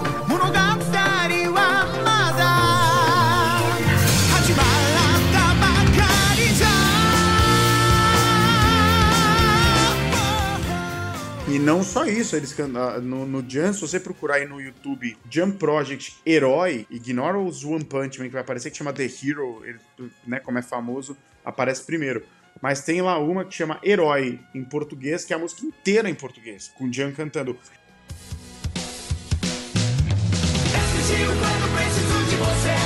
Vamos dar as mãos e lutar uma vez Louca pra frente, cabelo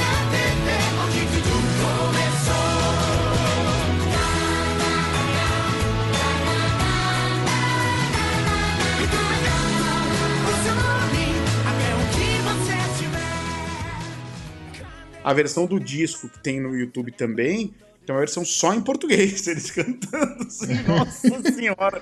E eu, pra dirigir eles, a música inteira foi complicada. Ainda que tem letra pra cacete, mas é uma música linda, cara. E assim é, a fonética japonesa tem muito menos sons do que a brasileira. Eles não têm ão, eles não têm lhe, eles não têm nha, eles não têm muita coisa. Então é complicado, você tem que fazer adaptações o tempo inteiro e tal.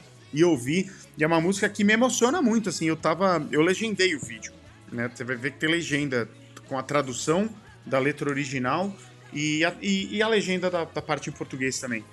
E eu, eu lembro que eu me emocionava pondo legenda. porque a, a letra é muito legal, né? Ela fala sobre como, como os heróis, as séries japonesas, os personagens, não japonesas, né? Eles falam de maneira geral.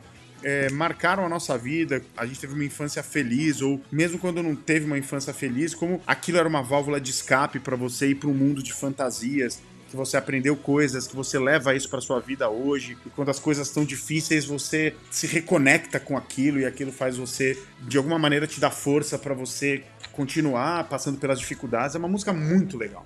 Isso deve ser vantagem pra eles também, né? Ter um fã na banda, né? Porque um fã, ele, ele sabe o que que, que, que toca, o que que emociona, sim, né? sim.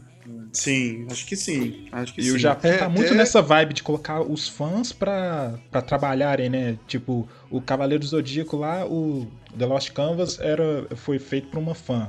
O Dragon Ball Super tá sendo escrito por um fã, né? Então eles estão já com essa Sim. visão de que os fãs, eles sabem É. o que, que emociona, o que, que Eu, impacta. eu ia falar isso mesmo, né, cara? Que o Dragon Ball Super era um cara que fazia fazia o Dragon Ball AF, velho, no, na internet e tal, tá ligado? Mentira! Fandom. Aí pegaram ele pra fazer. E, e isso é incrível, né? O pessoal realmente pegando os fãs, que o fã ele tem um amor assim que ele vai botar paixão pra tentar fazer algo decente ali, né? Sim. E isso é demais, velho. Isso é, isso é excelente. É, e, e não tem como escapar, né? Porque, pô, tem toda uma geração de gente que tá velha, né? Velha assim, já tá. passou dos 30 e tal, que é fã, do, cresceu vendo coisas, né? Cresceu sendo apaixonado. Então, muita gente talentosa que ainda tem a referência. Além de ser talentosa, tem a referência do, do que assistiu e conhece profundamente o, o que já foi produzido.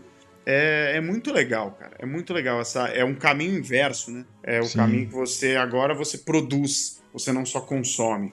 Nossa, é muito eu acho muito interessante isso, ver os fãs é, se tornando ali o- os caras que produzem, sabe? Pro- porque eles sabem o que, que realmente é bom, sabe? O que Sim. mais que tocou eles ali enquanto eles estavam escutando. Eles, e, e eles são as pessoas que mais estão interessadas em, ver, em fazer as pessoas gostarem daquilo que eles gostam, né? Então eles vão fazer de tudo Exato. pra, pra Exato. explorar o máximo ali.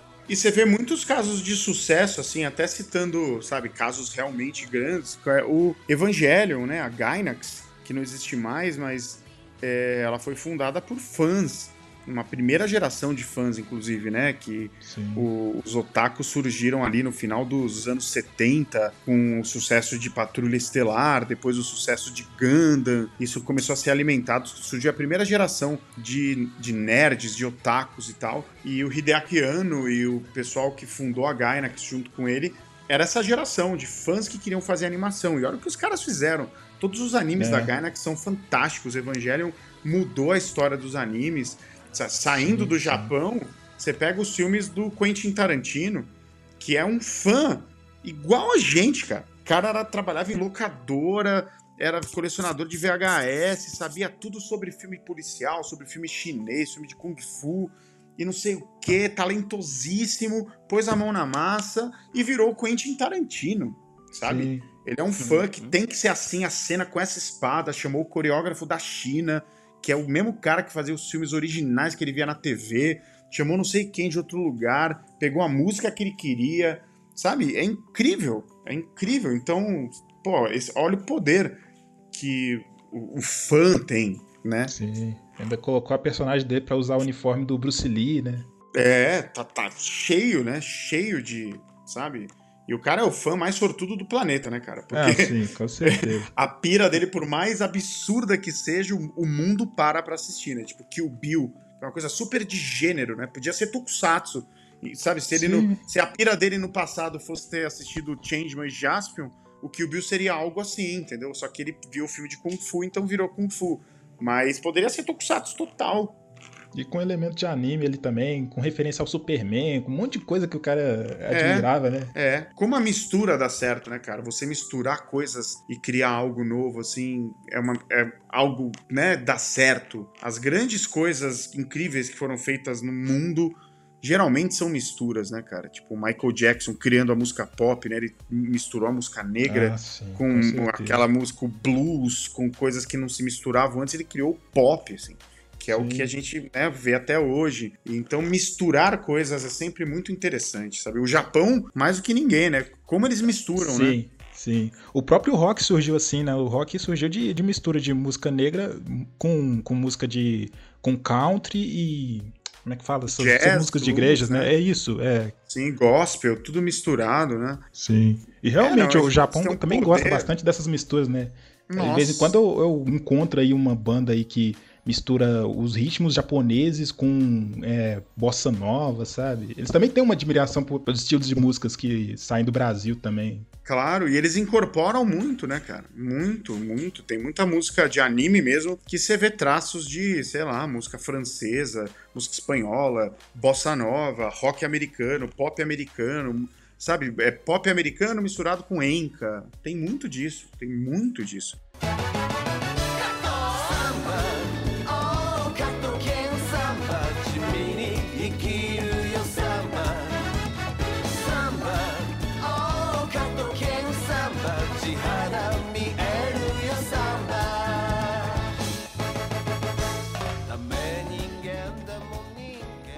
E até nas séries também, né? Temáticas, estilos de narrativa muito combinados, filme de samurai com cinema no ar. No, nos tokusatsu velho tem cada coisa maluca, né, cara? Tem, É. tem, tem um tokusatsu, É. tem o Kamen Rider X, que ele tem uma- um momento que ele luta com uma estrela do mar que tem o rosto do Hitler.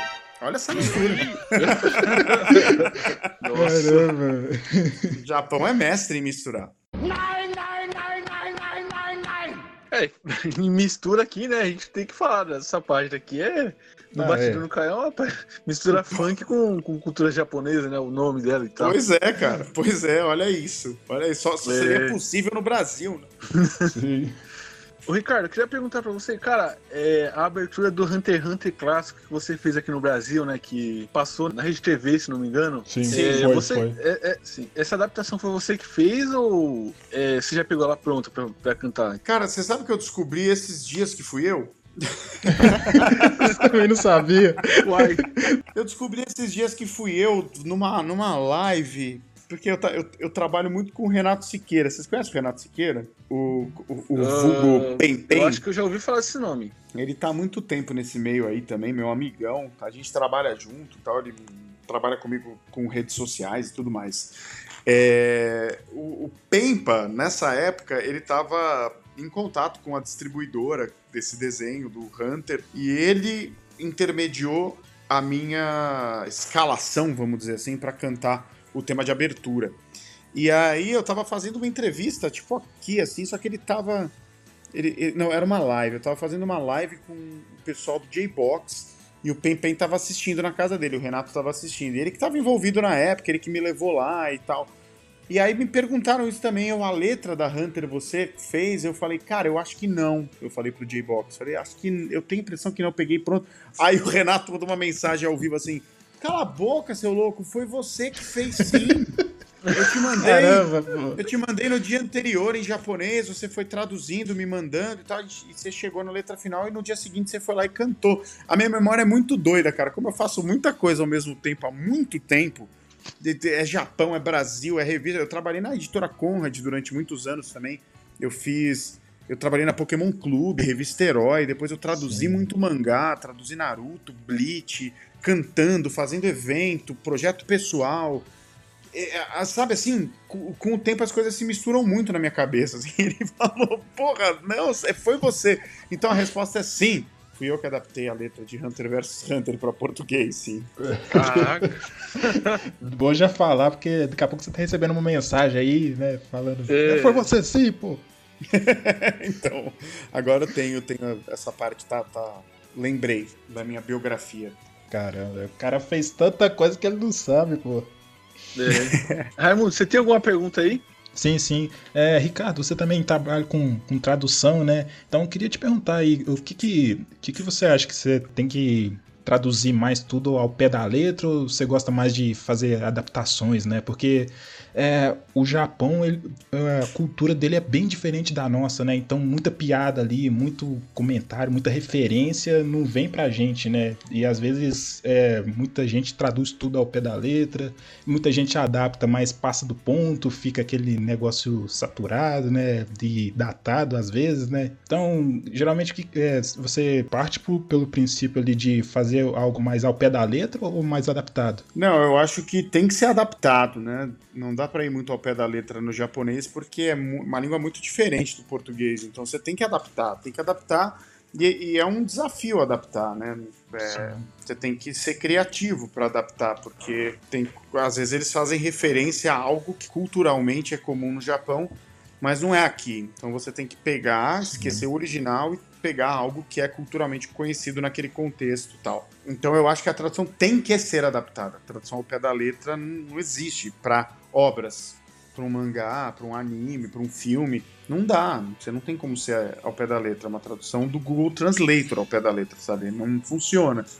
Mas dentro de adaptações, eu, eu também acho que você tem que adaptar tudo, na minha opinião. Tudo, sabe? Tem editoras que é, mantêm algumas coisas no original, que mantêm os sufixos de tratamento, por exemplo, kun, Ah, sim. chan, san, é, sabe? Eu não gosto disso, não. Eu acho que não, não gosto. Por que não adaptar, sabe? Por que não criar um jeito de falar completamente em português para substituir? O que, que é kun, né? É só para a comunidade otaku, uma parte da comunidade otaku conhece que kun é um sufixo de tratamento usado para pessoas mais jovens, geralmente para meninos, não sei o quê.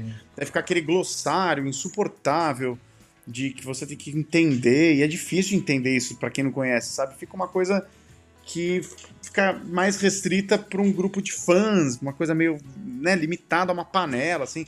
Então eu não gosto, eu acho que deveria tudo ser adaptado. Tudo, 100%. E, e, E, às quando vezes você. o, o gro- Diga. Não, só ia falar que às vezes o, o glossário lá do final acaba tendo mais texto que o, que o mangá em si, né? Muitas vezes. É, e fica. E é, e é- é difícil de entender. Tem coisas que você não vai Uhum. entender ali com aquele parágrafozinho que te explicaram, entendeu? Tipo, hum, sabe? Lógico, tem adaptações que são necessárias, assim. É, tem, tem horas que você precisa deixar no original algumas coisas. É, por exemplo, sei lá, One Piece, tem o, o Zoro, ele tem uma vibe samurai, que é uma coisa que já remete à cultura japonesa. Então, quando ele vai dar um golpe com as espadas e ele evoca um nome em japonês, é, aquele nome é sonoro em japonês, ele é uma coisa pensada em japonês. Eu acho que vale deixar em japonês para manter essa sonoridade legal, porque se você traduz em português, talvez perca a sonoridade. E mais, mesmo, mesmo que perca a sonoridade, eu acho que normalmente tem que traduzir. Mas por que nesse caso não? Porque ele é um samurai, ele tá evocando a cultura japonesa, ele tá fazendo um trocadilho com aquilo, sabe? Então, de repente, ali, nesse caso, pode deixar, mas se o personagem não tem nada a ver com cultura japonesa, ele tá só falando em japonês no original, mas ele tem golpes, sei lá, e frases que são trocadilhos, brincadeiras de palavras em japonês, tem que buscar essa mes esse mesmo efeito de trocadilho e brincadeira de palavras em português, né? Eu acho que é a função, inclusive, de quem faz a adaptação. Porque senão fica, sabe, fica mantendo. A maioria das pessoas não conhece o idioma japonês, vira um ruído. E, né, eu sou a favor da, da, da adaptação total. E quando isso é feito direito, fica do caralho, cara. Fica muito bom. Fica muito bom. E quando não adapta, às vezes até gera algumas confusões, né? Por exemplo, no Japão os nomes são, são invertidos, né? O- É o sobrenome primeiro. Aí eu, quando era pequeno, eu achava que Son era o primeiro nome do Goku. Porque fala- só falava Son Goku. Eu É, é, é, eles falam, né? Son Goku. Se bem que no caso do Goku é o. Son Goku é um personagem da lenda, né? Então é desse Sim, jeito sim. sempre mesmo. Mas, sei lá, eu, eu odeio quando eu vejo senpai, assim, sabe? Ai, senpai! o senpai me disse. O que é senpai, meu? Sabe? Senpai, Nani, senpai, oi, senpai. Shut up, bitch! Adapta esse negócio, o mangá tá sendo traduzido, né? Não ficar falando só pra comunidade otaku, né? Uma coisa exclusiva, né? Faz pra todo, para qualquer brasileiro. Se minha mãe pegar o o mangá, ela tem que entender. Uhum. Assim, o importante ali, acho que é, na hora de fazer adaptação, é você ter respeito ali pela obra, né? Respeitar ali a intenção do autor e fazer algo em cima. Exato. Exatamente, exatamente. Só queria saber uma curiosidade, né? Como foi ele conhecer as pedreiras ali dos Tokusatsu? Foi, pô, foi emocionante. Eu amo aquele lugar, cara. Eu amo muito aquele lugar. Ele é muito. É um, é um lugar simbólico, né? Pra quem não sabe o que a gente tá falando, quando você assiste Jaspion, Changeman, assim, se você nunca assistiu, abre uma aba depois aí e põe Changeman luta. Qualquer luta de Changeman provavelmente vai ser numa pedreira. E essa pedreira, durante todos os anos 80 e anos 90, ela foi exaustivamente usada pela Toei Company para rodar os programas de tokusatsu, né? Então, óbvio que tudo que passou aqui no Brasil, e não foi pouca coisa, é, muito por cento daquilo foi filmado nessa pedreira, cenas de ação. Então é um lugar muito sagrado para quem gosta dessas coisas. E quando eu morei no Japão, em 99, né, fazendo intercâmbio ali, moleque, eu pedi para uma das famílias que estava me hospedando me levar nessa pedreira, porque eu comprei um livro e no livro tinha uma parte sobre locações. E eu vi a pedreira, eu falei, pelo amor de Deus, chacoalhava a mulher. Falei, pelo amor de Deus, senhora, me leve nesse lugar, eu quero conhecer. Tia, tia, me leva. Por favor, e ela me olhando assim, sabe? O que, que esse brasileiro quer numa pedreira japonês? O que, que é isso? Né? Qual é? que Não é futebol e samba, só aquela terra? Tem paixão por pedreiras. E, e cantar música em espanhol? Só isso É, que é, o cara faz. ficam com os mariachis fugindo de cobras e macacos, dançando samba o tempo todo. E aí ela descobriu que não. Que aí eu te expliquei, né? Ela, ela tudo que passou aqui, co- contei, né? Tudo. Ela já sabia, porque ela via eu todo otaku lá, comprando coisas dia após dia e estocando na casa dela, né? Então ela já sabia que eu gostava. E aí ela, nossa, gente boa pra caramba, cara. A família Tsuruta. Nunca me esqueço, assim. Ela foi, entrou em contato, preparou o dia que a gente iria pra pedreira, me levou de carro, não era perto, era longe.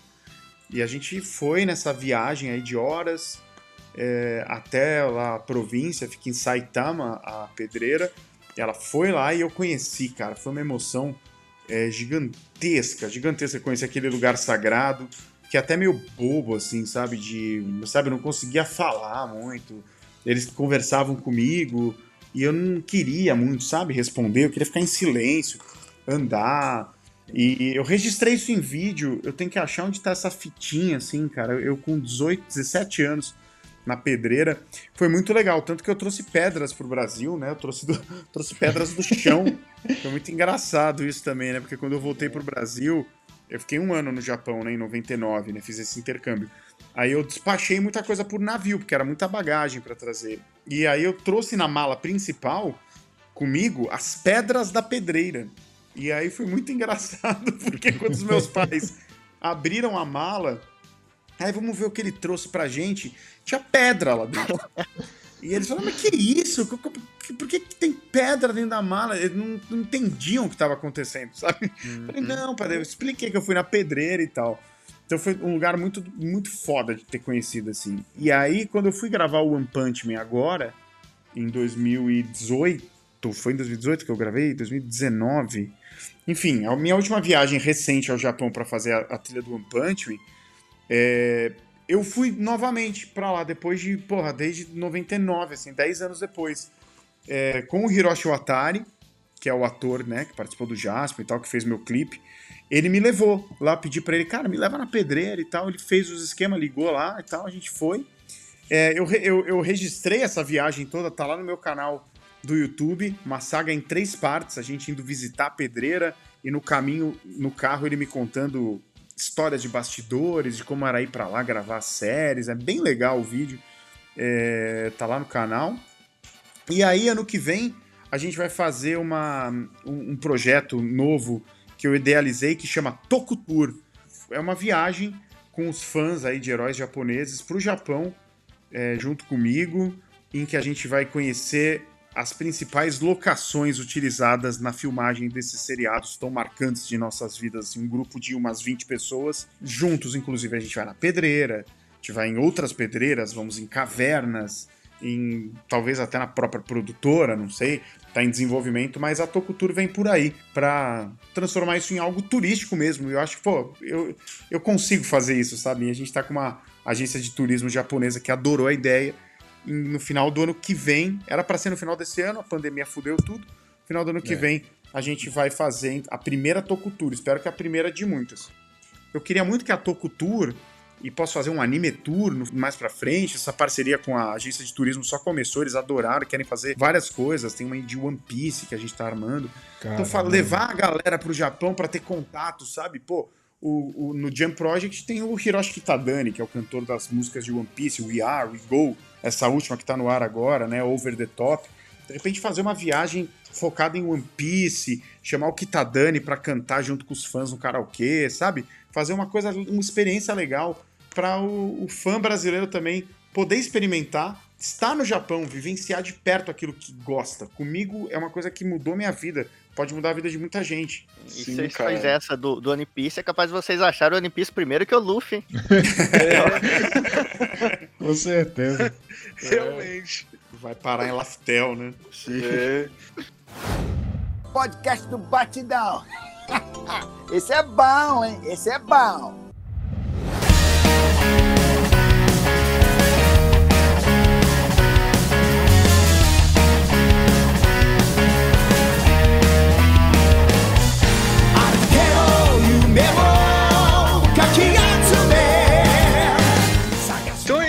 Esse foi o nosso podcast aqui com o nosso querido Ricardo Cruz, cara. Incrível esse podcast aqui. Dá pra gente virar a noite aqui conversando com ele.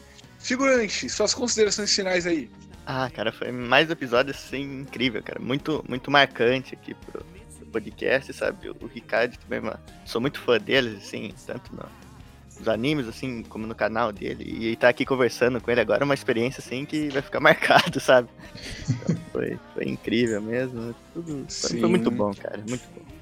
Não, já fica de homenagem, né? Esse podcast especial aqui, né?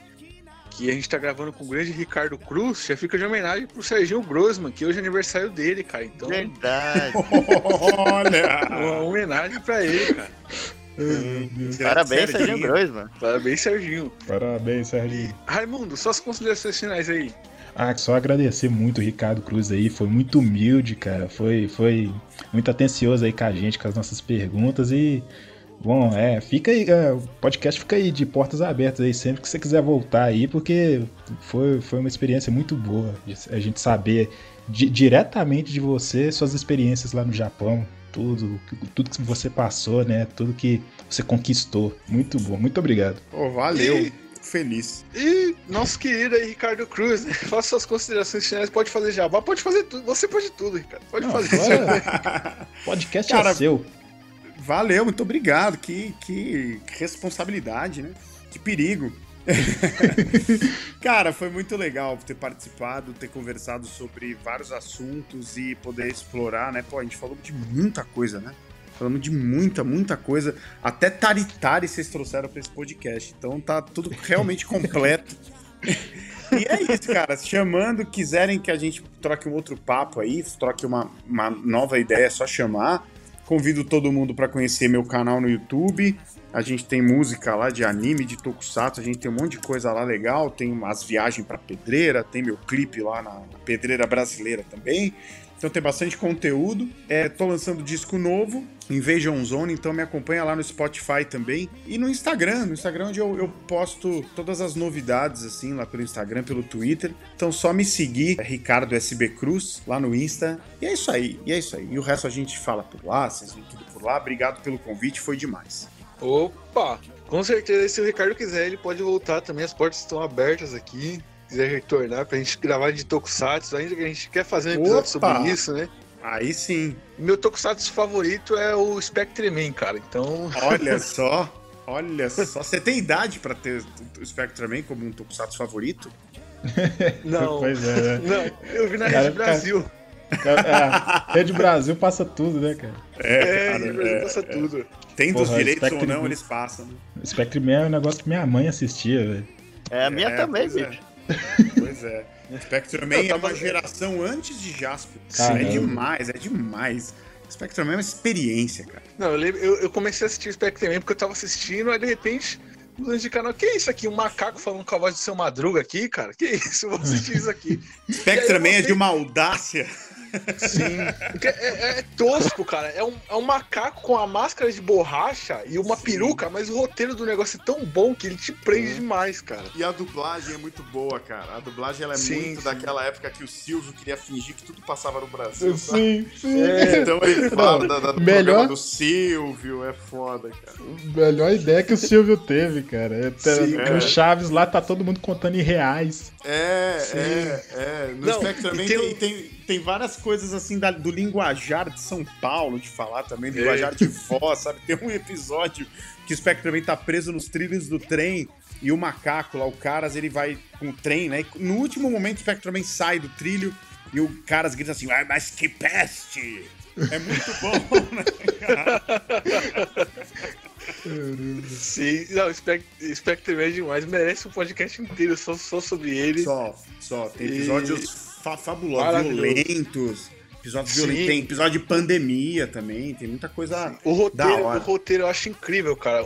Aquele texto final do Dr. Gore, quando ele se mata, cara, eu acho uma das coisas assim incríveis, né? Sim. Mas sim. vamos finalizando o podcast por aqui. É, lembrando, galera, o link de todas as plataformas de streaming aí, Spotify, Deezer, iTunes, Google Podcast, tá tudo na descrição do vídeo do YouTube, além do link para download, do feed.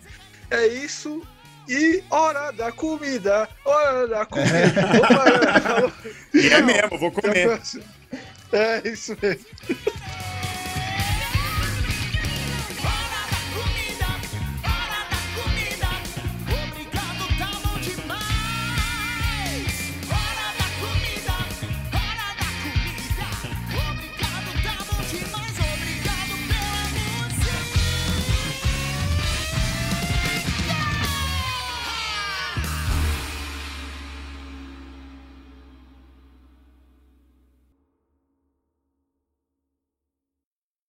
Porra é essa, mano? É música da Marim.